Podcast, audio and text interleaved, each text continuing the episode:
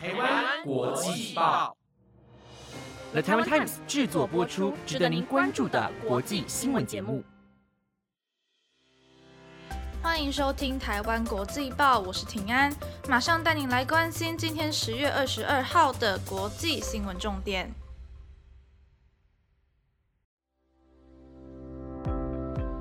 各位听众朋友们，大家晚安。这几天的天气，除了一下子就变得像冬天之外，雨季也来临了。真的好久没有这种湿湿冷冷的感觉，早晚的温差也特别的大，提醒大家出门要记得带伞，也要带着外套，才不会感冒哦。现在回归正题，今天一样有许多的国际大事要跟各位来做分享。除了美国授权莫德纳以及交生作为第三剂的疫苗之外，还会带您来关心到阿富汗女排球员被塔利班斩首，还有美国一名女子流产却被判了四年的有期徒刑。如果想要知道更多的国际新闻焦点，就请各位一定要收听到最后哦。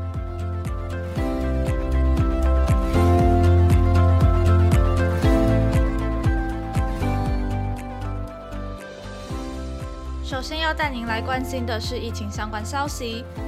不知道各位都顺利打到疫苗了吗？虽然疫苗可以防止重症，但是近期还是发生了不少突破性感染的案例，引起全世界的高度关注。为了解决这项难题，美国食品及药物管理局 FDA 前天授权莫德纳以及交生疫苗作为第三剂的追加疫苗，也将开放美国民众进行混打。FDA 的代理局长吴考克发出了声明，他提到，授权这些加强剂疫苗对于人体抵抗新冠病毒的侵袭相当重要。在上周，FDA 顾问小组经过表决，决议让莫德纳疫苗进入追加注射名单，对象为高风险族群。而比较不一样的是，辉瑞的第三剂剂量跟往常的一样，但是莫德纳追加剂的强度只有原本的一半。路透社也报道到，因为部分已经完整接种两剂疫苗的人还是被感染了，具高传染性的 Delta 病毒使第三剂的追加注射变得更加有必要性。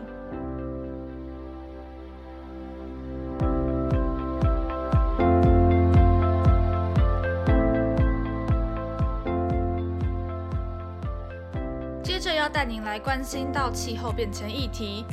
在上周五以及这礼拜一的国际报当中，我和威霆都有带大家来关注到英国皇室三人针对气候变迁的言论。近期更有英国媒体掌握了联合国气候峰会的文件，里面泄露了不少国家的报告以及针对环保的立场，让十一月才会登场的会议提前开始，造成了话题。英国广播公司 BBC 指出，泄露的文件里面显示了不少国家不愿意听取联合国提出的建议，拒绝采取保护环境的行动。例如，沙地阿拉伯身为世界上最大的石油生产国，他们并不同意节能减碳的结论。举例来说，其中一条草案中提到，各国必须一步一步地淘汰化石燃料，遭到了沙地阿拉伯的否决。而这次会议的其中一项既定目标是停止使用煤炭。一名澳洲政府的资深官员也拒绝接受关闭燃煤发电厂。除了燃料议题之外，碳足迹也是减碳中非常重要的一环。研究曾经指出，肉品的生产会制造非常多的碳足迹，饲养动物更会制造大量的温室气体。这次会议的草案当中也提及了少吃肉对于减少温室气体排放的重要性。巴西和阿根廷是世界上两大牛肉和饲料作物的生产国。泄露的文件中显示，这两个国家希望撰写报告的科学家去更改内容，被推测是因为害怕影响到他们的产业发展。从文件中可以看出，许多国家都希望会议结果可以对自己有利，也让即将在下个月登场的联合国气候大会获得了更多的关注。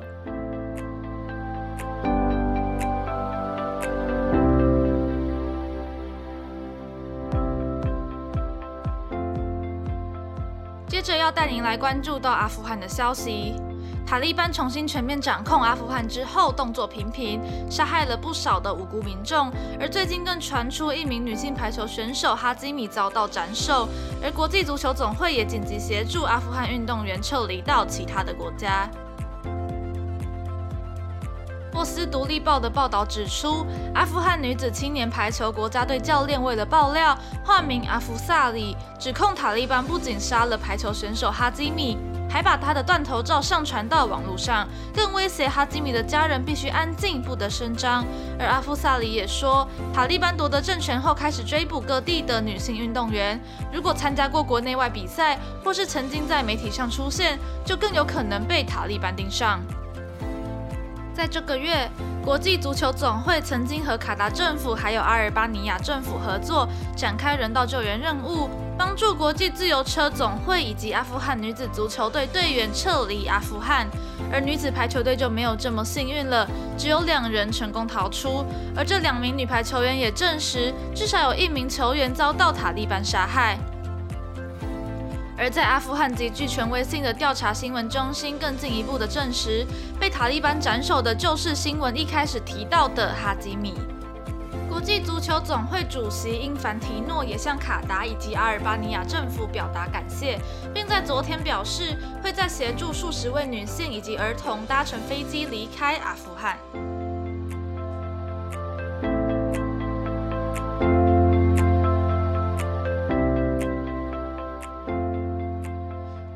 要带你来关注到社会议题。在十月二号的新闻当中，如香曾经带各位关心到闹得沸沸扬扬的德州心跳法案。有研究指出，在孕期第六周时，胎儿已经开始有了自己的心跳。于是，德州心跳法案禁止妇女在怀孕六周之后进行人工流产手术，就算是因为遭到性侵才怀孕，也不能通融，成为全美国最严苛的堕胎法案之一。而最近，因为奥克拉荷马州的一项判决，又再次让关于流产的话题成为了讨论焦点。综合外媒的报道，美国奥克拉荷马州一名二十一岁的女子普劳曾经流产，但是因为她在怀孕期间曾经吸食冰毒，检察官也声称，在胎儿的尸检报告当中，冰毒检测呈现了阳性反应。因此，该名女子遭到起诉，更在最近被以过失杀人罪定罪，判处四年的有期徒刑。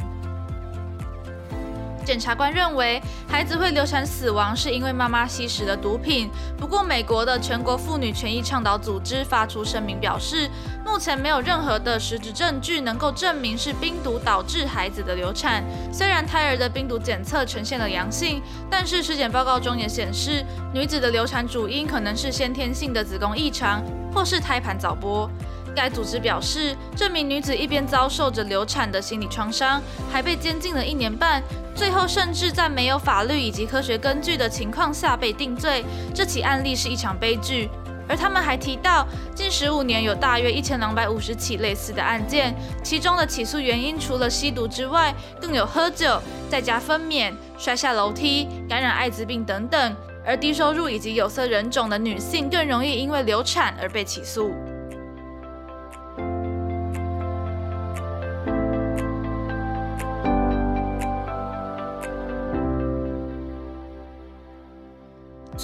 带您来关注到一则振奋人心的消息。每一天，世界上都有数以万计的病患在焦急地等待器官移植，而美国最近的一项研究获得了重大突破，成功的将猪肾移植到一位脑死患者体内。这项实验性手术是由美国纽约大学两格尼医学中心来做开创。他们在上个月帮一名同时具有肾功能障碍以及脑死的患者更换肾脏，使用的肾脏是猪肾，已经让人非常的惊讶。而且这颗肾脏更是来自美国联合治疗公司所培育出的基因改造猪。医疗团队将患者的血管和猪肾在体外相连，没想到经过了五十四个小时，依然维持着正常运作，也没有引发人体免疫排斥。这样的创举也毫无意外的是全球首例。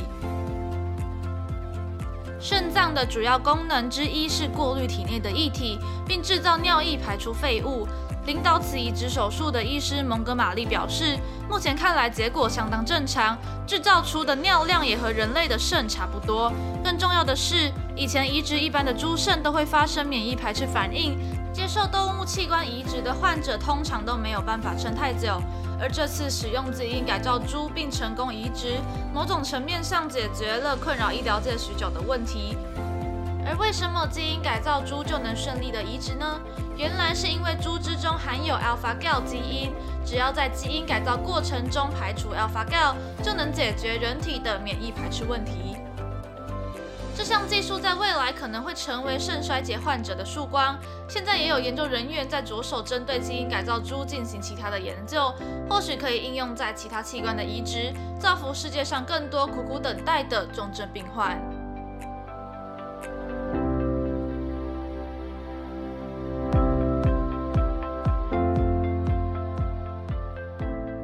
是今天的台湾国际报，本节目由台湾 Times 制作播出。